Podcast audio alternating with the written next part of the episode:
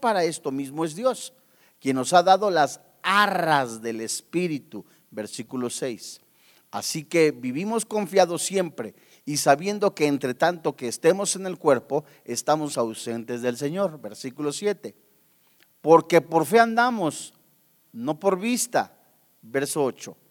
Pero confiamos y más quisiéramos estar ausentes del cuerpo y presentes en el Señor. Santos hermanos en la fe, en los tiempos de que el apóstol Pablo escribía esta carta, enfrentaba a diario la muerte. La hostilidad lo rodeaba. Completamente a diario era perseguido por predicar el Evangelio. Y así como la realidad y la amenaza de la oposición y de la persecución termina, los incrédulos, estos incrédulos judíos y gentiles, buscaban quitarle la vida al apóstol Pablo. ¿Por qué? Porque lo veían como un peligro para su religión. Eso tú lo puedes confirmar en Hechos capítulo 13, versículo 50, en Hechos capítulo 18, versículo 13. Amenazaba también la prosperidad económica de los religiosos e incluso para la estabilidad política Hechos capítulo 17, versículo 6. Y el sentido de muerte inminente aparece repetidamente en esta carta a los Corintios. Retrocedamos al capítulo cuarto, en el verso 7 al 12.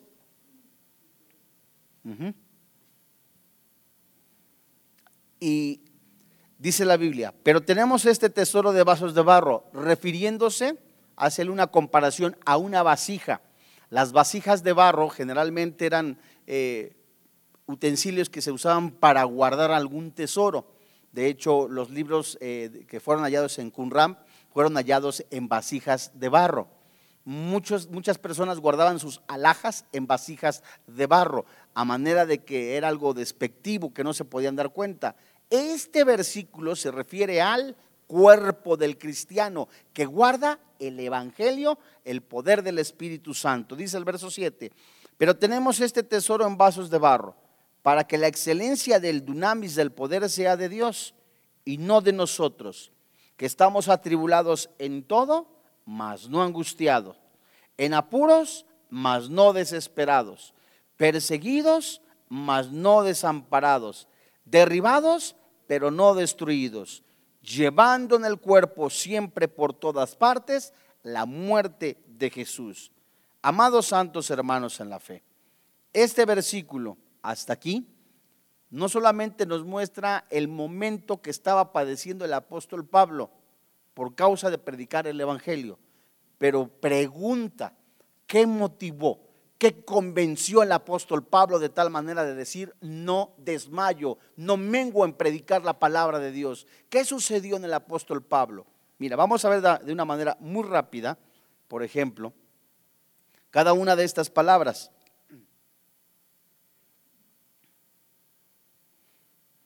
Por ejemplo, la primera frase que se encuentra aquí en el capítulo 4, antes, versículo 16, versículo 7, pero tenemos este tesoro en vasos de barro para que la excelencia del poder sea de Dios, ¿cierto? Se refiere al cuerpo y que el poder que actúa en nosotros no, es, no viene de nosotros, sino el poder del Espíritu Santo dado en la oración y en la, en la comunión con el Señor Jesús.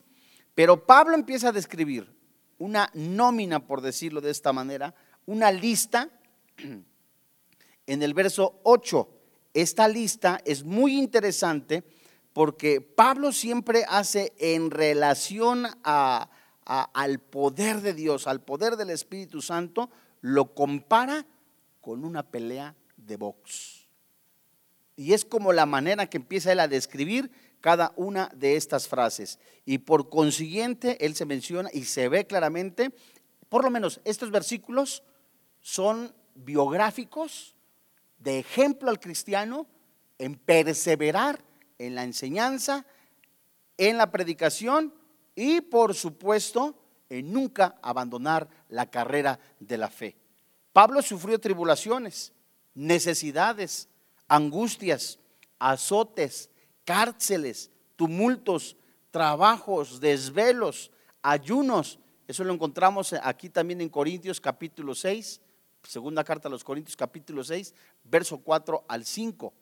Y sabía que el hambre, la sed, la desnudez, ser tratado con rudeza y por supuesto que no tiene una casa propia, nunca le iban a hacer menguar por seguir predicando el Evangelio. Eso lo encontramos en la primera carta a los Corintios, en el capítulo 4, versículo 11. Además del sufrimiento físico que él padecía, ¿verdad? La enfermedad que hay algunos que dicen que tenía serios problemas con los ojos. Pero regresemos, fíjate, esto es hermoso, es impresionante, el ejemplo para el cristiano de la vida del apóstol Pablo en perseverar, pase lo que pase, en defensa del Evangelio. Dice, ¿cuál es la primera palabra, verso 8? Que estamos atribulados en todo. Y luego la siguiente frase, más no angustiados. Esa palabra angustiado, atribulado, es decir, perseguido en todos los sentidos, política, religiosa, de todas maneras lo estaban persiguiendo, tenían hasta, hasta guardias a la fuera de su casa para asesinarlo. Ya se había, ya se había dictado, ¿eh? Nada más estamos esperando que nos digan en qué momento matamos a Pablo. Imagínate, abres la puerta y guardias que sabes que te van a asesinar. Caminabas a algún lugar, estaba encerrado y en cualquier momento te podían matar, pero él dice atribulado, pero la palabra angustiado. Por lo menos esa palabra, nada más la palabra angustiado. La palabra angustiado aparece 32 veces en la carta a los romanos y se traduce vivir bajo presión. Entonces, como dijera, atribulados en todo, mas no presionado. Dios mío, muchos de nosotros en, la primer, en el primer momento que te azotan la puerta algún familiar, que te corre tu padre o tu madre por ser cristiano, es cierto, nos desmoronamos, empezamos a sentir y muchos abandonan la carrera de la fe. Y Pablo estaba atribulado, es decir, perseguido, mas no presionado. Esto es interesante. Esa presión que Pablo enfrentaba no podía mantener su ministerio reprimido, es decir, ejemplo, decía, no tengo tiempo para reprimirme. No tengo tiempo para estar, ay, será o no será. No, sigo adelante. Siguiente palabra. Más no angustiados. En apuros. Más no, ¿qué dice? En apuros, más no desesperado. Fíjense ustedes, la palabra apuros y desesperados, ambas palabras significan quedarse como mudo. Pues ya que digo, ejemplo, ¿no? Se burlaron de ti, hicieron escarnio de ti por causa de la palabra de Dios, te han amenazado y te quedas.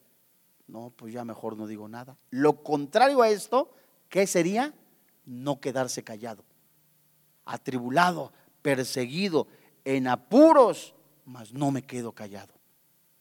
Es como se traduce esta palabra desesperado. Es decir, estaba al borde de la, de la, derrota. Se traduce la palabra en apuros. Al borde de la derrota. Ya, Dios mío. Recordemos el ejemplo del box. Ya casi noqueado, noqueado, noqueado. Pero me sigo levantando. Por causa del Evangelio. Fíjate. Mas no desamparado. Dice la Biblia. Perseguidos. ¿Más qué? Siguiente palabra. Esta palabra, perseguido, literalmente se traduce a una palabra que se usa para cazar animales. Es decir, dice la Biblia, perseguido, es decir, me están buscando para cazarme como animal. Así. ¿Era narcotraficante Pablo? No. ¿Secuestrador? No. ¿Formó un partido político? No. Estaba anunciando el Evangelio. Y lo estaban buscando para asesinarlos, como se, se, traduce también esta palabra, perseguidos, es decir, lo estaban buscando para asesinarlo. ¿Y qué dice la palabra de Dios? ¿Más no qué? Más no desamparado. Es decir, Pablo no estaba abandonado. Tenía una profunda convicción quién vive en su corazón. Tenía una profunda convicción dada por el Espíritu Santo a través de la oración, a través de la comunión con el Señor Jesucristo, guiado por el Espíritu Santo. Sabía, escribió, somos como ovejas al matadero. ¿Cómo es una oveja que va al matadero? Un animal. Le, abren el campo, pase por aquí, señorita oveja, mire por acá, las patean, las azotan, ya las tienen desasiadas. Esa comparación hace el apóstol Pablo en relación en la persecución por causa del Evangelio. Seguimos, mas no estaba solo. Finalmente, dice, mas no desamparados. ¿Y luego qué dice? Derribados, pero no destruidos. Esta palabra derribado significa atacar con un arma sin que puedas defenderte. Es decir, como agarrar un palo y paz, golpearte. Y la palabra destruido va en relación a la lucha libre, al box. Son dos, dos, deportes diferentes. Cuando la persona ya está casi noqueada, lo dan y están uno, dos, tres, cuatro, cinco, seis, siete, ocho, nueve, a punto de dar el número diez y se levanta. Es como se describe esta palabra. La palabra destruido. Es cuando agarran a una persona, le dan llaves así, le hacen una llave, lo empiezan a, a voltear, a voltear y ¡paz! azota en la lona. Esta palabra destruido literalmente se traduce así, arruinado, perdido o inclusive casi muerto está ahí casi muerto. Así se sentía el apóstol Pablo. ¿Cómo? Derribado, pero no muerto. ¿Me voy a dar a entender? Derribado, perseguido, dice la Biblia, perseguido, mas no atribulado en todo. Angustiado, mas no presionado, ¿verdad? Todo eso, toque, que ocasionó que el apóstol Pablo de alguna manera, aún en el último segundo de su vida, glorificara a Dios. ¿Qué hizo? ¿Qué fue lo que lo logró? El poder del Espíritu Santo. Verso 10. Llevando en el cuerpo siempre por todas partes la muerte de Jesús, para que también la vida de Jesús se manifieste en nuestros cuerpos. Porque nosotros que vivimos siempre estamos entregados a qué dice el apóstol Pablo. Jesús jamás te prometió vivir en Alicia en País de las Maravillas. Jesús prometió a sus discípulos diciéndoles, en el mundo tendréis aflicción. Juan capítulo 6, verso 66. Juan capítulo 7. El mismo Señor Jesucristo diciéndole a sus discípulos en el capítulo 7 de Juan, vino a poner división entre padres e hijos, entre madre e hijos. Esa palabra división se traduce separación entre ovejas y cabritos entre los que tienen la luz y los que no la tienen. Y el mundo ama las tinieblas, porque ellos hacen las obras de las tinieblas. A esa división se, se refiere.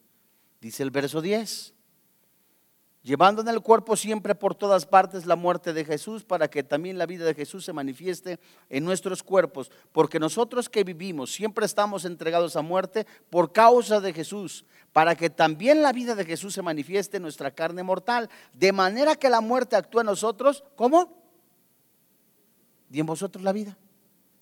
Ningún cristiano, amados hermanos en la fe, ninguno, ninguno podrá resistir ni la prueba ni las tentaciones, ni las adversidades, sino es lleno por el poder del Espíritu Santo.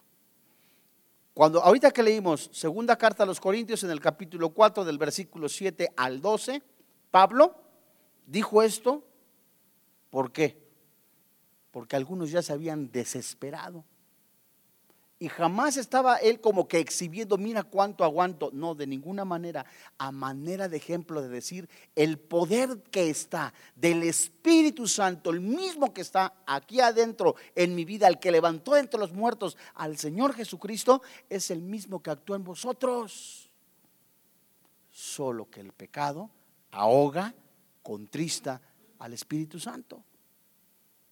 Dos personas diferentes pueden escuchar el mismo versículo, pero los dos, uno y otro, posiblemente no lo entiendan. Uno, uno lo entiende y el otro no. ¿Por qué? Pudiera ser la madurez de las personas. Regresemos segunda carta a los Corintios, capítulo 5. Ahora, fíjense ustedes, síganme con cuidado porque esto es muy interesante. Hay muchísima enseñanza preciosa en esta carta a los Corintios capítulo 5 del 1 al 8 que vamos a ir estudiando de una manera panorámica, pero el mensaje central es, Pablo soporta, Pablo está viviendo en el cuerpo este tabernáculo. Acuérdate que el tabernáculo, él vendía tiendas. Sucas. Él vendía tiendas, fabricaba tiendas y hace la comparación de una tienda movible, una tienda frágil, una tienda que podía destruir, eh, destruirse por el paso del tiempo, las lluvias, y compara el cuerpo con una suca, un tabernáculo. ¿Por qué? Porque también el tabernáculo que se escribe en Éxodo capítulo 25 hasta el capítulo 30, la descripción del tabernáculo dada por Dios a Moisés para que lo fabricara, anunciaba también y decía ahí la gloria de Dios. Y también el mismo Dios está ahora en nosotros, los cristianos. Por eso comparaba el tabernáculo. Fíjate, verso 1. Porque sabemos que si nuestra morada terrestre está hablando del cuerpo, ese tabernáculo está hablando del cuerpo. Se deshiciere, tenemos de Dios un edificio, una casa no hecha de manos, eterna en los cielos primer enseñanza que el apóstol Pablo en este capítulo le dice a la iglesia. Tu cuerpo puede sufrir heridas por causa de la predicación. Tu cuerpo se puede desgastar. Tu cuerpo se cansa, se aflige, pero este cuerpo es temporal. Te está diciendo el apóstol Pablo. Es que me duele, es normal. ¿Verdad? Somos hechos de carne y de hueso. Pero el apóstol Pablo cuando se refiere al eterno peso de gloria que acabamos de leer en la segunda carta a los Corintios, en el capítulo 4, versículo 17, se refiere, incluye y apunta al cuerpo glorificado. Pablo afligido, Pablo afligido, Dios mío, sí me canso, me duele, no estoy derrotado, no estoy muerto. Además, este cuerpo, este tabernáculo de barro, va a ser transformado. Y mi esperanza, versículo 1, ¿en dónde está? Parte final del verso 1. En los cielos. Donde el cristiano tiene que poner la mira, donde el cristiano tiene que poner los ojos, donde el cristiano, sí, es cierto, nos duelen las traiciones, nos duele que se burlen de nosotros, nos duelen las calumnias en la carne, pero eso es transitorio. La morada terrestre este tabernáculo. ¿Se acuerdan qué es el tabernáculo? No. Cuando Moisés manda, Dios manda a construir un tabernáculo, ¿quién sabe qué es el tabernáculo y quién no? No, me diga. ¿No saben qué es el tabernáculo? Rápidamente, el tabernáculo era una tiendita, una tienda. Una tienda era, Dios le daba a Moisés las medidas de todo de la entrada con que iba a ser construido, iban a transportar, eh, eh, estaba compuesto del el atrio, el lugar santo y el lugar santísimo. En el lugar santo, en el atrio, estaba el lugar del sacrificio, donde se lleva donde se llevaba a cabo eh, este, el sacrificio o la ofrenda del animalito, vacuno u ovejuno. Ambos casos, en ambos casos tenía que ser macho. Ahí únicamente eh, al, degollar al animalito se usaba la sangre para expiar los pecados. La palabra expiar es nada más cubrir. El sacerdote caminaba, había un lavacro o la fuente de bronce.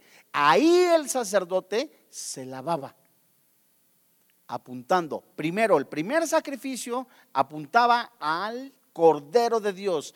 Él es el Cordero que quita los pecados del mundo. Juan capítulo 1. El segundo donde estaba el lavacro, ahí, ahí se lavaba apuntando también a la limpieza que da la palabra de Dios. Antes de entrar al lugar santísimo, al lugar, al lugar santo, había una entrada que se llamaba el camino, con cuatro columnas, con cuatro cortinas. Esas cuatro cortinas apuntaban a qué? A los cuatro evangelios, la revelación del Señor Jesucristo. Se metía el sumo sacerdote, exclusivamente el sumo sacerdote, y del lado derecho estaba un menorá, como ese que estás viendo en la pantalla, apuntando a Jesús, la luz los siete espíritus de Dios. Del lado derecho estaba un mueble donde estaban los panes de la propiciación. Qué bueno que se acuerdan. Y antes de, de llegar al lugar santísimo, había que un incensario. En ese incensario, ese incensario tenía que ser encendido con incienso aromático sazonado, dice Éxodo. Tenía que ser encendido con el fuego que fue eh, quemado el, sacrificio. Si no se hacía de esa manera, Dios le llamaba fuego extraño. Al momento que se encendía ese incensario, era apuntaba a las oraciones limpias. El sacerdote, el sumo sacerdote, pedía perdón por sus pecados, los pecados de su familia, los pecados del pueblo. Y había una cortina, un velo, apuntando el velo al cuerpo del Señor Jesucristo. Le daba vuelta. Ya en oración, ya en comunión, estaba el arca, donde era vertida también, era vertida la sangre del cordero, del animalito, y expiaba los pecados. Y dentro del arca estaba la vara reverdecida de Aarón, apuntando a la vida eterna en el Señor Jesucristo. Había el maná, el maná que descendió del cielo, Jesucristo. Y también estaba la ley. Ahí, santos hermanos en la fe, en el lugar de oración, dice la Biblia, Éxodo, desde el capítulo 20 hasta el capítulo 30, menciona, allí me encontraré contigo. Dios diciéndole al sumo sacerdote, en el momento que se introducía el sumo sacerdote al lugar santísimo, dice la palabra, Éxodo 29, ahí me revelaré a ti. Dos cosas diferentes. Y esto es hermoso. Ese tabernáculo en el Antiguo Testamento tipificaba el sacrificio de Cristo en la cruz, todo. Es el retrato del sacrificio de Cristo en la cruz. El sumo sacerdote, Hebreos 9 y 10, si la sangre de los machos cabríos, de los becerros, expiaba pecados, dice Hebreos 9 y 10, con mayor razón la sangre de Jesucristo limpia y perdona pecados. Y ahora tenemos nosotros acceso hasta el lugar santísimo gracias al sacrificio de Cristo en la cruz el sumo sacerdote entró hasta el lugar de gloria. Ahí se manifestaba, ahí se revelaba la gloria de Dios. Ahí dice Hebreos, entró no en figura de manos, no hecho por manos humanas, entró Jesucristo después de haber sido crucificado, se presenta ante el Padre, consumado fue, ha sido pagado. Fíjense qué hermoso. Ahora, gracias a que Jesús con su sangre nos ha, comprado, nos ha limpiado. Tú y yo tenemos acceso hasta el lugar santísimo. Ahora, este cuerpo, la Biblia le describe como tabernáculo. Este, porque ya está aquí el Espíritu Santo. ¿Me voy dando a entender? Por eso la importancia de vivir en santidad. Y no hay nada más ofensivo que una vida de alguien que se pueda llamar cristiano, que está viviendo en pecado.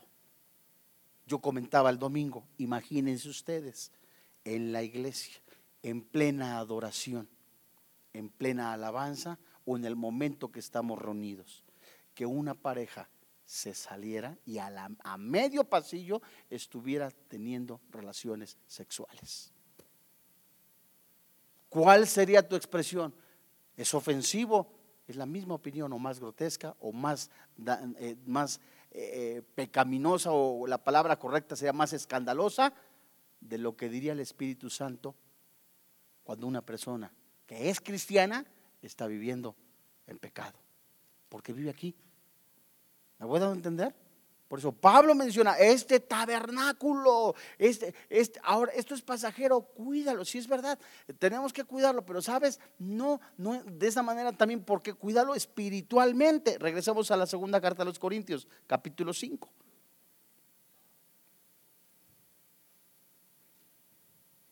Dice, porque sabemos que si nuestra morada terrestre, este tabernáculo se deshiciere, tenemos de Dios un edificio, una casa no hecha de manos, eterna, ¿en dónde?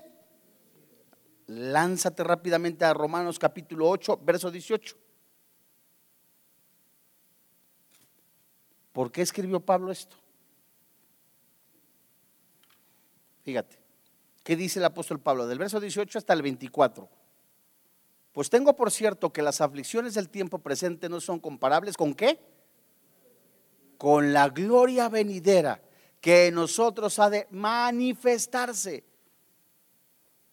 Porque el anhelo ardiente de la creación es el aguardar la manifestación de los hijos de Dios. ¿Qué más dice? Porque la creación fue sujetada a vanidad, no por su propia voluntad, sino por causa del que la sujetó en qué? Esperanza. Verso 21. Porque también la creación misma será libertada de la esclavitud de corrupción. ¿Por qué? Porque este cuerpo es corrupto, ¿cierto? A la libertad gloriosa de los hijos de Dios. Habla de glorificación, de un cuerpo nuevo. Versículo siguiente, ¿qué dice? ¿Por qué sabemos que toda la creación gime a una, que es gemir desde lo más profundo. Dios mío, ya.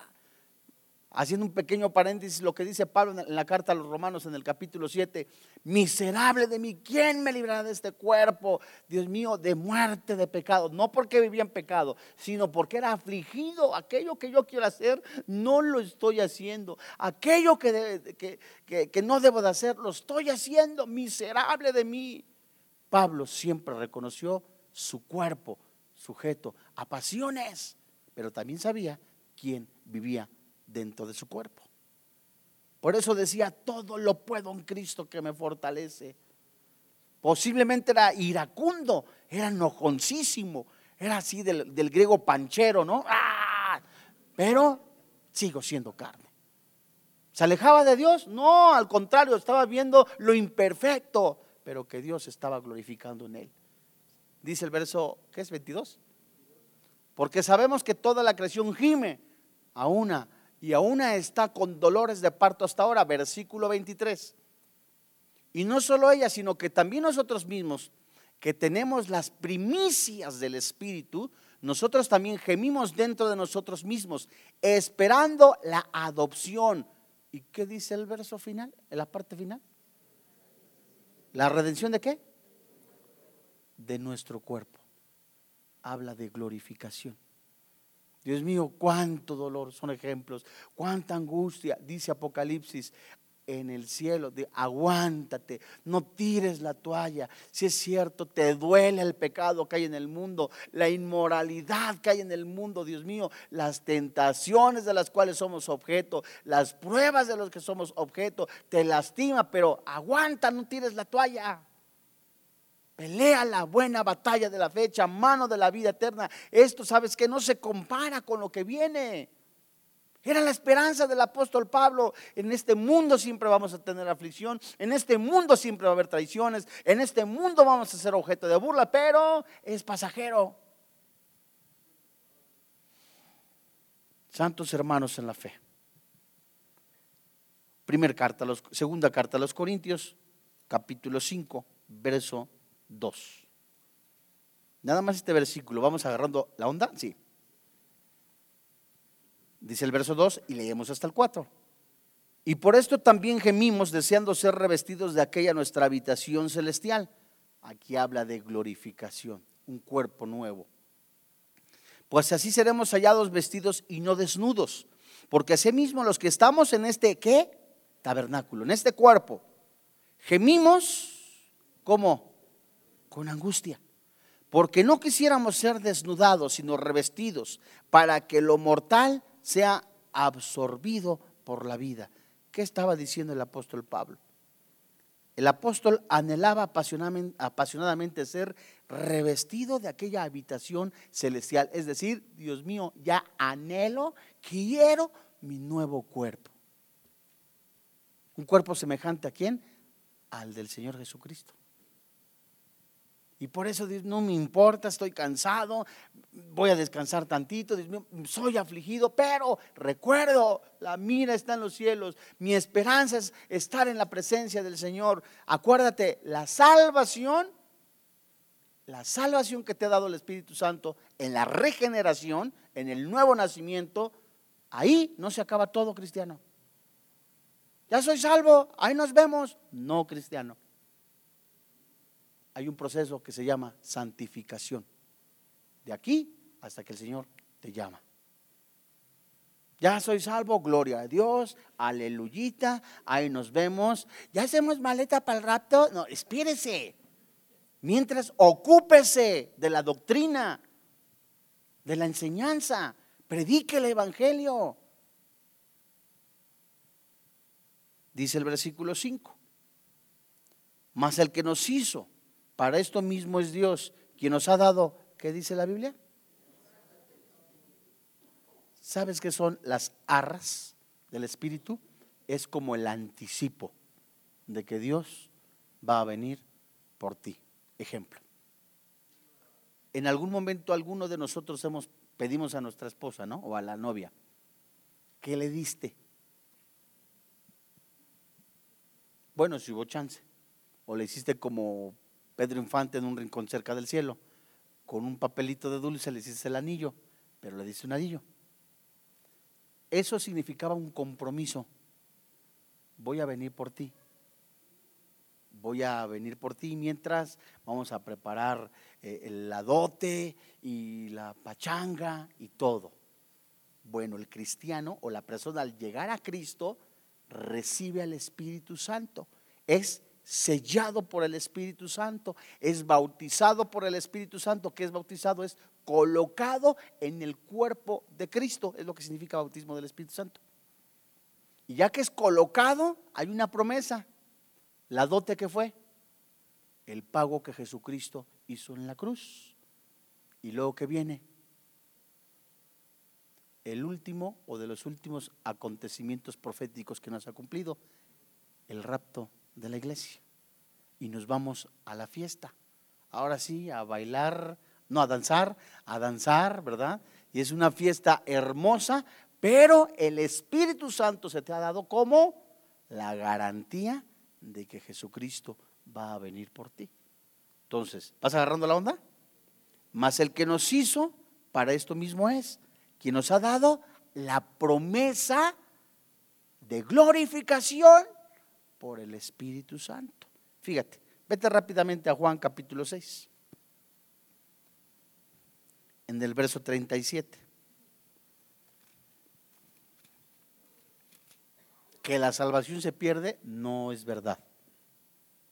Juan 6, 37, ¿la tienes? Y leeremos hasta el 40. Dice, todo lo que el Padre me da, vendrá a mí. Y al que a mí viene, no le echo fuera. Esto es hermosísimo. Aquí es, aquí es un mensaje precioso de, evangelismo, ¿verdad? En donde el Espíritu Santo muestra claramente precioso. Jesús está esperando que le recibas en tu corazón si no eres cristiano. Ah, Dios mío, que fui adúltero, afeminado, maldiciente, estafador, no te echo fuera. Ven a mí, dice el Señor Jesús. Fíjate, dice el verso 38. Porque he descendido del cielo y no para hacer mi voluntad, sino la voluntad del que me envió. Él es el maná que ha descendido del cielo. Verso 39. Y esta es la voluntad del Padre, el que me envió, que de todo lo que me diere, ¿qué dice la Biblia? No pierda yo nada, sino que qué. ¿Y de qué habla esto? De glorificación. Esto es precioso. Verso 40. Y esa es la voluntad del que me ha enviado. Que todo aquel que ve al Hijo y cree en Él, la palabra cree, acuérdate, es creer de manera total, entregar tu alma, cuerpo, espíritu, ¿verdad? a Jesús, tenga vida eterna. ¿Y qué dice otra vez? Y yo le resucitaré. ¿Cuándo? En el día postrero. No hay nada más hermoso que en la vida de un cristiano convencido, pase lo que pase, si es cierto, me puedo sentir dos minutos, tres minutos, hasta a lo mejor una mañana triste, angustiado, pero no me dejo gobernar por el miedo, no me dejo gobernar por la desesperación, no me dejo gobernar por el miedo al futuro. ¿Por qué? Porque mi esperanza no está aquí en esta tierra. ¿Está en dónde? En los cielos. No hay nada más hermoso, Dios mío. Se escuchan guerras, rumores de guerras, persecuciones, se agudiza más la presión contra los cristianos, pero no desmayes. Y lo único que te da la fuerza, el poder, se traduce también energía para seguir adelante es la oración, la comunión con el Señor Jesucristo guiado por el Espíritu Santo, una vida guiada, una vida en el Espíritu Santo, hermano, en la fe, te da esperanza. Segunda carta a los Corintios, capítulo 5.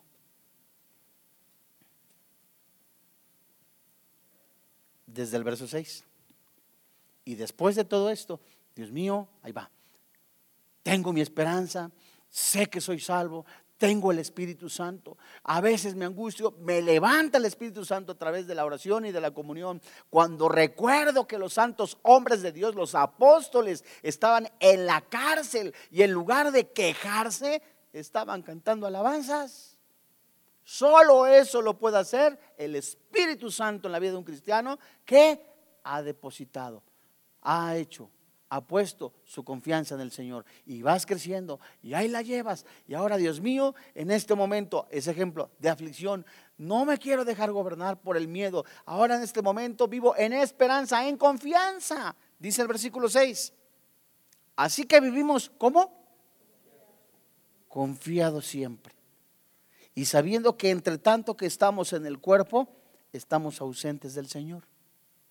No se refiere este versículo espiritualmente, sino por el cuerpo corruptible. Verso 7.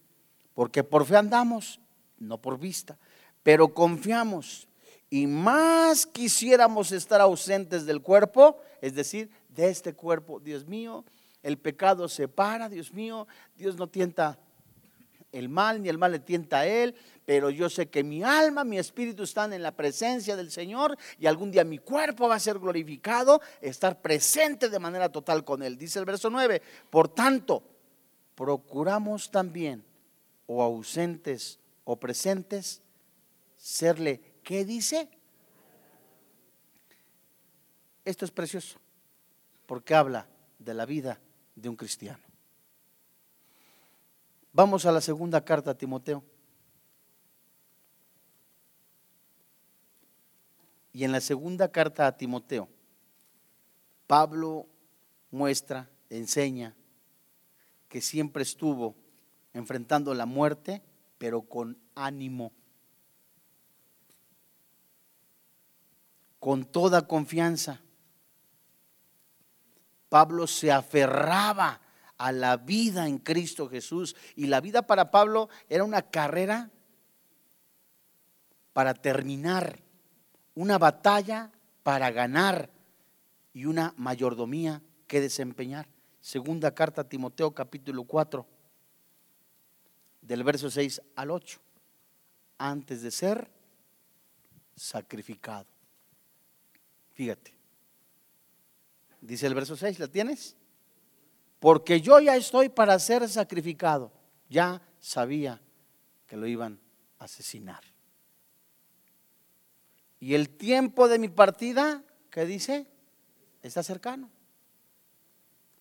Uno, le escribe Pablo a Timoteo, he peleado la buena batalla. Qué hermoso. Hasta el momento, el último día de su muerte, de su vida, Dios mío, no me quedé a, medias, diario eh, estuve disertando por la palabra de Dios a través de mi vida testificando, a través de con mi boca, dice Pablo en la segunda carta a los Corintios, en el capítulo 4, por eso creí, por eso hablé, no se quedó callado. Dice, he peleado la buena batalla. Dos, he acabado la carrera, no se quedó a medias. ¿Conoces el propósito de Dios para tu vida? ¿Sabes cuál es tu identidad en Cristo Jesús? ¿Sabes de verdad el propósito, los planes que Dios tiene para tu vida? ¿Sabes de, de qué manera puede ser bendición para tu generación, para tu esposa, para tus hijos, para tu familia? He peleado la buena batalla de la fe. Llegó hasta la meta. He acabado la carrera. Y por último, ¿qué dijo el apóstol Pablo? He guardado la fe. Sin embargo, la realidad de la vida en este mundo para los creyentes es que entre tanto que estemos en este cuerpo, vamos a padecer cantidad impresionante de cosas si verdaderamente estás viviendo en Cristo, ¿verdad? Si verdaderamente estás guardando la fe, en el trabajo, en la oficina, en, con tus vecinos, siempre se van a presentar cosas en las cuales Satanás tu carne, el, el mundo querrán absorber, ahogar la esperanza, la confianza que tienes en Dios, pero en proporción, en medida que tú estés buscando a diario la comunión con el Señor Jesucristo, no quites los ojos espirituales de Dios, no, no, no voltees ni un tantito, no concesiones tu vida, sino que perseveres con tus ojos espirituales a diario en oración, a diario en comunión. Entre más eso en tu vida, vas a estar en victoria. Y podemos decir, todo lo puedo en Cristo que me fortalece. Ay, papito santo, se presentan pruebas, tribulaciones, sigo teniendo mis ojos en Cristo. Ayer caí, cometí esto, son ejemplos. Ayer pasó esto, hoy me levanto, Dios mío, sigo siendo carne, pero no quito mis ojos de Jesucristo. Sigo siendo imperfecto, sigo siendo hombre, sigo siendo carne. Esto me sirve para que no esté confiando en mi carne, sino que ahora me sirve para qué? Para buscar más de Dios. Si las presiones del mundo son más fuertes que tu convicción, si las presiones del mundo son más fuertes que tu convicción, debes de tener mucho cuidado. Pero si tu convicción es más fuerte que las presiones del mundo, vas a tener victoria y la honra y la gloria siempre serán para Jesús. Vamos a orar.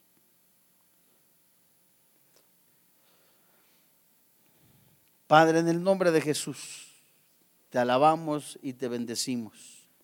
Gracias, Papito Santo. Gracias, Papito Santo, porque solamente a través de la oración, de la comunión, tú nos fortaleces, tú nos animas.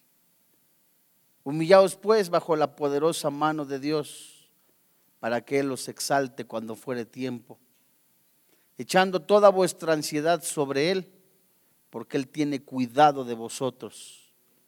Sed sobrios y velad, porque vuestro adversario el diablo, como león rugiente, anda alrededor buscando a quien devorar, al cual resistir firmes en la fe, sabiendo que los mismos padecimientos se van cumpliendo en vuestros hermanos en todo el mundo. Mas el Dios de toda gracia, que nos llamó a su gloria eterna en Jesucristo.